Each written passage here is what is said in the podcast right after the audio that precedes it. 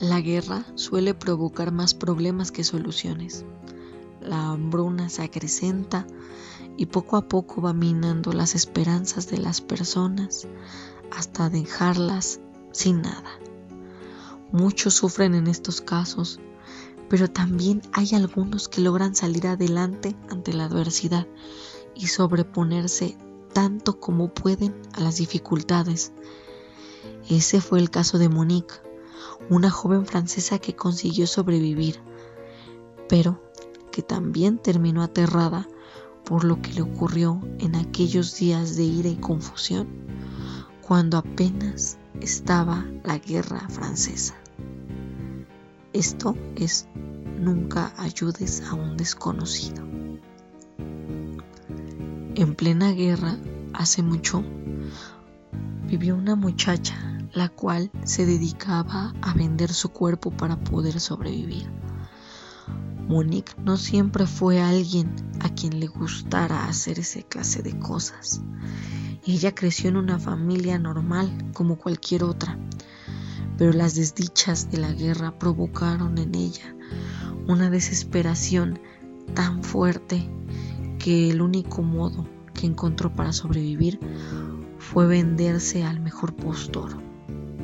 De esta forma, ella logró salir adelante la mayor parte del tiempo.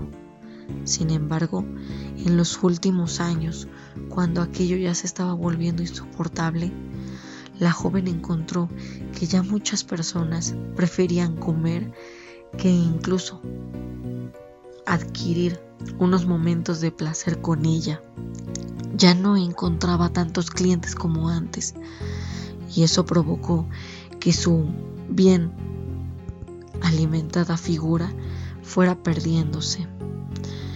Monique ya no se veía tan guapa como antes y tenía que poner una solución pronto porque seguro esa guerra no iba a durar para siempre. Entre sus visitas a cierto pabellón en donde se vendían algunos alimentos, se encontró con una carnicería demasiado solicitada. Las personas acudían a ella a tropeles. Querían adquirir aunque sea un trozo, un pequeño trozo de carne para llevarse a la boca. Era increíble cómo el carnicero podía tener tanta carne si se suponía que ya se estaban muriendo los ganados por la falta de alimento, porque ellos también estaban sufriéndolo. No lo entendían las personas y poco les importaba. Ellos todo lo que querían era comer y Monique iba entre ellos. Iba varias veces a la semana a este sitio para ver si algo se caía o si alguien podía facilitarle, aunque sea una delgada rebanada de filete, lo que fuera con tal de comer. Fue en una de esas visitas a este lugar que se topó con un anciano al cual empujaron brutalmente y quedó todo lastimado, tirado ahí en pleno pasillo. A pesar de que tenía mucha hambre, Monique todavía podía sentir algo de compasión por las personas. Se acercó al viejo, lo sacudió, lo levantó y lo alejó de todas esas personas que se estaban peleando enfrente de la carnicería. El hombre, agradeciéndole sus atenciones, le dijo que había alcanzado a robar cierto paquetito con un poco de carne. Mónica quedó sorprendida cómo le había hecho el anciano para poder tomar ese paquete y huir sin que lo vieran los demás. El viejo no solo se rió de los demás, sino que también le prometió a ella un filete si le llevaba la demás carne a su hijo a cierta dirección alegaba que se había lastimado al caer y que la verdad no creía llegar tan rápido con él. Entonces, para que la carne no empezara a mosquearse, le pidió de favor que se apresurara y se la llevara al muchacho. Sorprendida y agradecida por aquellas vueltas que le dio su encuentro con el viejo, Mónica aceptó y sin problemas dijo que haría el encargo. el viejo solo hizo una pequeña nota y se la dio a la chica junto con el paquetito de carne. Ella, presurosa, se acercó al lugar al que le había puesto, ahí donde se suponía vivía su hijo. El lugar no era tan bonito como ella esperaba. Es más, ni siquiera era una casa o un pequeño apartamento, ni siquiera un cuartito. Era una extraña bodega ubicada al fondo de un pasillo muy oscuro. ¿Por qué la había mandado a ese sitio? Esa definitivamente no era una vivienda. Extrañada, Monique empezó a sospechar que algo no estaba bien. Y en vez de ir ella a dejar ese paquete con carne, prefirió mandar a alguien más. Un chico que estaba jugando por ahí cerca fue su objetivo. Se acercó a él, le ofreció un par de monedas y le pidió de favor que dejara aquel paquete en la bodega, alegando que lo estaba esperando alguien, pero que ella ya no tenía tiempo para llevarlo. Al niño se le hizo fácil llevarlo y en su inocencia encontró la muerte. El niño nada más llegar a la bodega y tocar la puerta, se vio presa de varias manos que lo metieron al interior de la bodega. Asustadísima, Monique lanzó un grito e intentó llamar la atención de otros para que fueran a ver al niño. Sin embargo, nadie atendió a sus súplicas.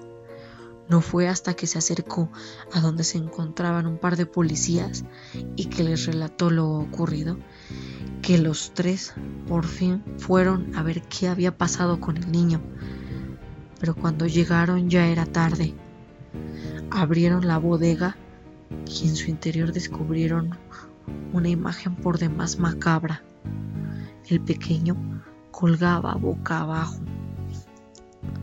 con la cabeza colgando cual muñeco y el cuello cercenado.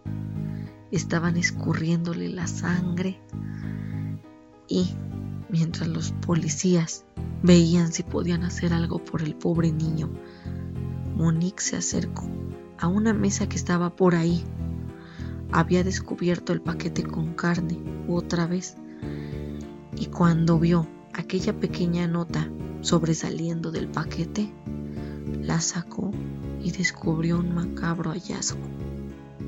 En la nota rezaba, te envío a esta chica. Es la última de hoy. Seguro vamos a sacar muy buena carne de ella. Sí, así termina este creepypasta. Y como ven, el hambre puede llegar a provocar muchísimos problemas.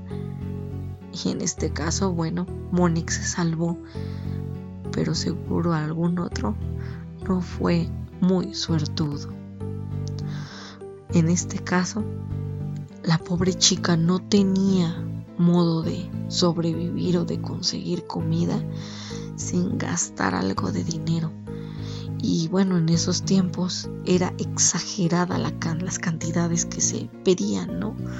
Para poder llevar, aunque sea un trozo de pan, un triste filete pequeño o incluso un poco de vino fresco. La verdad es que sí, es macabro.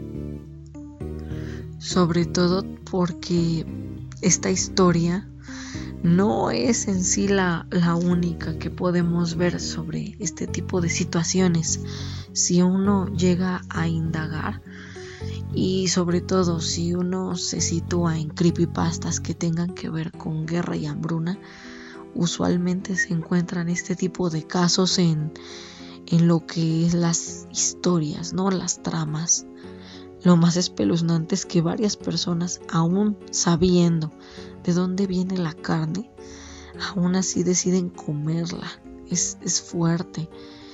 Pero sí, ahora sí que ellos dirían cualquier cosa con tal de ver un nuevo día. Pero bueno, como dirían ellos, cualquier cosa con tal de ver un nuevo día.